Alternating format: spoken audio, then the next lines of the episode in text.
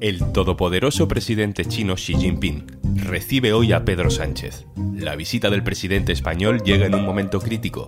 China quiere ser protagonista de la solución a la guerra de Rusia en Ucrania. Soy Juan Luis Sánchez. Hoy en un tema al día, Pedro Sánchez en China. Visita al nuevo centro de la geopolítica. Una cosa antes de empezar. Hola, soy Juanjo de Podimo. Sabes que Podimo es una app en la que puedes escuchar un montón de podcasts de True Crime, conversaciones loquísimas, entrevistas, humor, vamos, un poco de todo. Y por ser oyente de un tema al día, te regalamos 60 días para que puedas escucharlo todo gratis. Entra en podimo.es barra al día y consigue tus dos meses completamente gratis. Pedro Sánchez está en China. Le recibe el presidente Xi Jinping. Xi y Sánchez ya se vieron hace cinco años en España. Entonces recibimos a Xi Jinping por todo lo alto, con una gran recepción en el Palacio Real.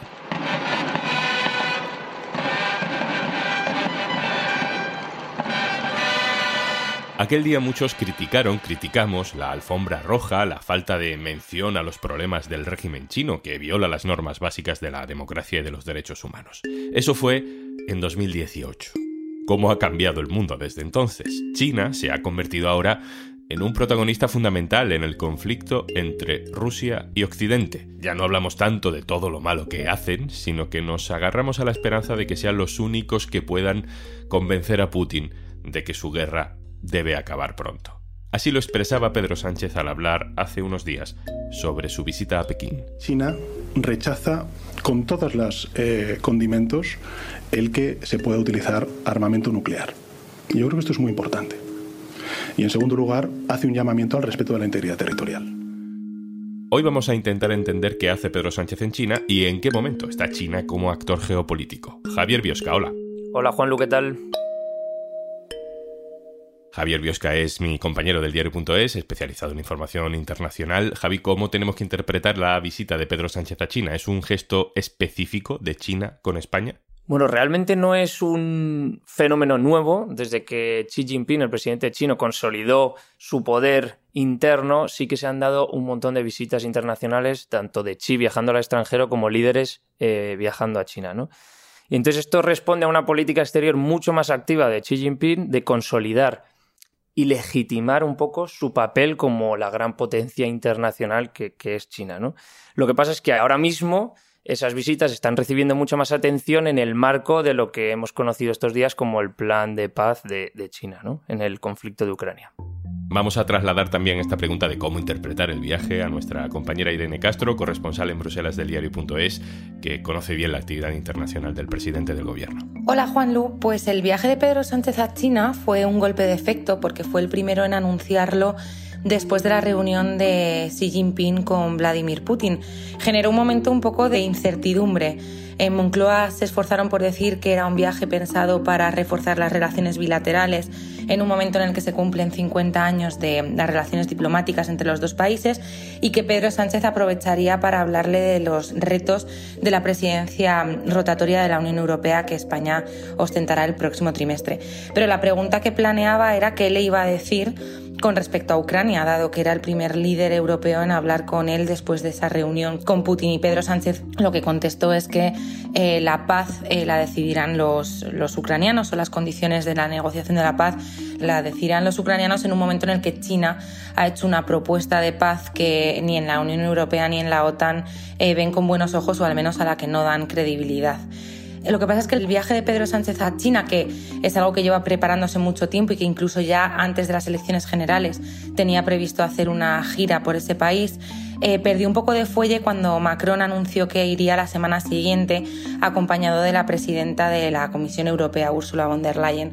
El movimiento para mí tiene importancia dado que eh, muchas de las políticas que la Unión Europea está poniendo en marcha ahora mismo tiene que ver con precisamente prepararse para la batalla comercial contra China, eh, para tener autonomía estratégica respecto a las materias primas y también para impulsar la competitividad en un momento en el que se ha desatado una batalla comercial entre China y Estados Unidos, que tiene una posición mucho más beligerante también desde el punto de vista diplomático e incluso acusa a China de estar preparándose para mandar armamento a Rusia y esa es una posición que en ningún momento la Unión Europea ha tenido.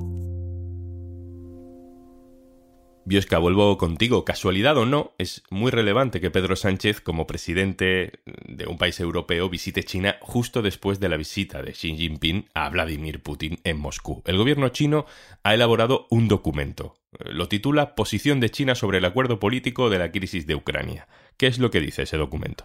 Bueno, lo que conocemos ahora como el Plan de Paz de China es un esfuerzo realmente de China de intentar rechazar todas esas acusaciones que ha recibido desde el inicio de la invasión de ser un actor prorruso y de defender eh, la invasión de Rusia. ¿no?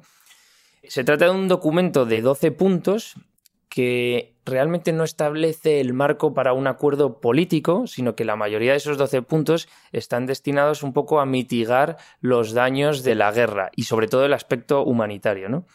Entonces, en cierto sentido, es la base para por lo menos abrir un primer diálogo en esos puntos, ¿no? Puede ser mención al grano, menciona el tema de los presos, el trato a los presos de guerra, la amenaza del uso nuclear. Eso a nivel humanitario, ¿no? Eh, a nivel político destacaría dos puntos fundamentales. El primero de todo el plan, que es la defensa de la soberanía, la independencia y la integridad territorial de todos los países. Evidentemente no menciona a Ucrania explícitamente, pero el mensaje está claro, ¿no? Y eh, segundo punto político que yo destacaría es que menciona eh, la necesidad de abandonar las sanciones unilaterales en una clara mención a Estados Unidos, en una clara referencia a Estados Unidos, y abandonar también la mentalidad de Guerra Fría de buscar la seguridad de un bloque a expensas de otros. ¿no? ¿Pero China es un actor neutral en este, en este escenario? Bueno, China se considera a sí mismo eh, un actor neutral. Lo que ocurre es que Occidente desde un inicio ha acusado a China de mantener una posición prorrusa en la invasión. Sí que es cierto que China ha fortalecido su relación con Rusia y en particular con Vladimir Putin en los últimos años y no ha condenado tan abiertamente la invasión. ¿no? Eh, se suele citar como ejemplo la votación en Naciones Unidas en la que China se abstuvo, pero es que se abstuvieron una treintena de países, la mayor parte del sur global, de la que China es parte, y de hecho es que la posición occidental no es la dominante. El 70% de la población mundial vive en países que o se dicen neutrales o más próximos a, Rusia, ¿no? Entonces, eh, aunque dice que es un país neutral, pues hay otros países que podríamos decir son mucho más neutrales, eh, como podrían ser India o Brasil, por ejemplo, ¿no? Y entonces el documento del que hoy hablamos como plan de paz es precisamente un esfuerzo de China por reflejar que ellos son un Estado neutral y por rechazar esas acusaciones de prorruso, ¿no? ¿Por qué Pekín tiene voz, tiene influencia en Moscú? ¿Por qué Putin sí que escucha a Xi Jinping? Yo en este tema veo dos puntos principales. Uno, que efectivamente las relaciones entre ambos países son buenas y han mejorado mucho con Putin y Xi Jinping como líderes, se han reunido decenas de veces en los últimos años y esa relación no es que se haya interrumpido o se haya debilitado con la invasión, sino que se ha mantenido, incluso se ha fortalecido. ¿no? Y el punto número dos es que tanto Rusia como China están luchando contra la hegemonía estadounidense en el sistema internacional, ¿no? aunque de maneras muy diferentes, porque China trata de aumentar esa influencia dentro del sistema internacional y Rusia ya hemos visto cómo actúa, ¿no? Pero esos dos elementos son los que hacen que Rusia eh, tenga en alta consideración las posiciones de China. ¿Qué significa para ti, Javi, que en un contexto como este, en el que Rusia invade Ucrania, China adopte este papel de mediadora y no opte por hacer bloque con Rusia? Pues la publicación del documento chino nace probablemente como un intento de desmentir todas esas acusaciones de que China es eh, partidario de Moscú y no ha condenado la invasión y está defendiendo a Rusia en la guerra. ¿no?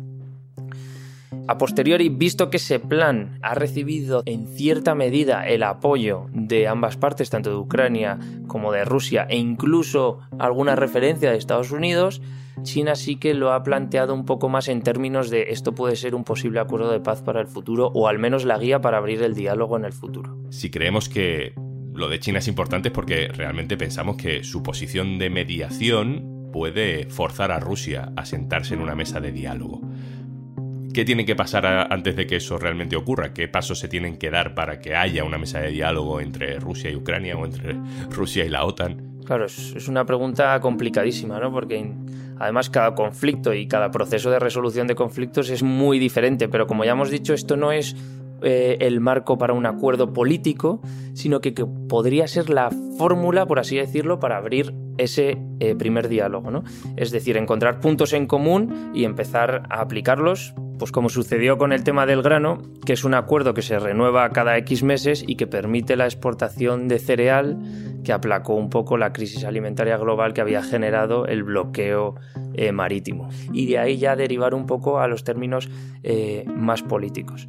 Una vez existe y se abre ese canal para puntos humanitarios que pueden interesar a ambas partes, pues ya es posible y es más fácil quizás el diálogo en otros puntos. En teoría China no participaría formalmente de esa mesa de diálogo, ¿no? Yo diría que ni China ni ningún otro país tendría sentido que se metiese ahora mismo en el acuerdo político o en buscar un posible acuerdo político que ponga fin al conflicto, porque hoy en día es inverosímil plantear esa realidad, ¿no? Antes se tienen que dar infinidad de elementos o mini acuerdos, por así decirlo, en otros puntos centrales de la guerra, pero un poco colaterales a los daños de la guerra, por ejemplo. ¿no?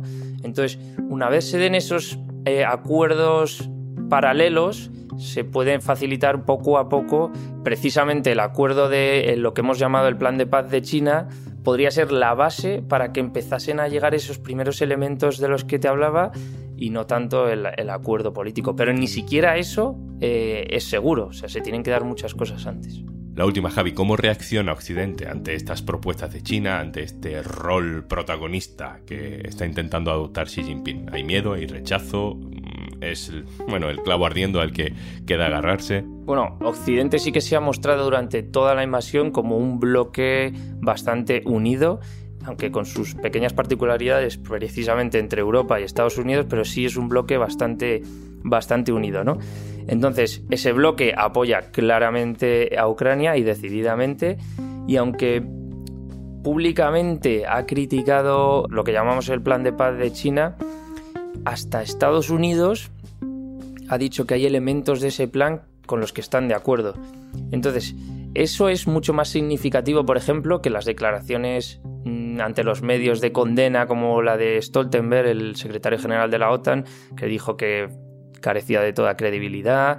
Porque, porque esas declaraciones son declaraciones políticas, ¿no? Pero en lo que pasa un poco desapercibido, como es esa pequeña declaración de Blinken que dijo que hay acuerdos con los que pueden estar en común, ahí sí que se ve un posible elemento positivo, ¿no? Entonces las visitas internacionales como las de Sánchez y, esas declaraciones que, como decía, a menudo pasan inadvertidas, pues pueden ser una buena señal, pero claro, es muy difícil ir, ir más lejos, ¿no? ir más allá.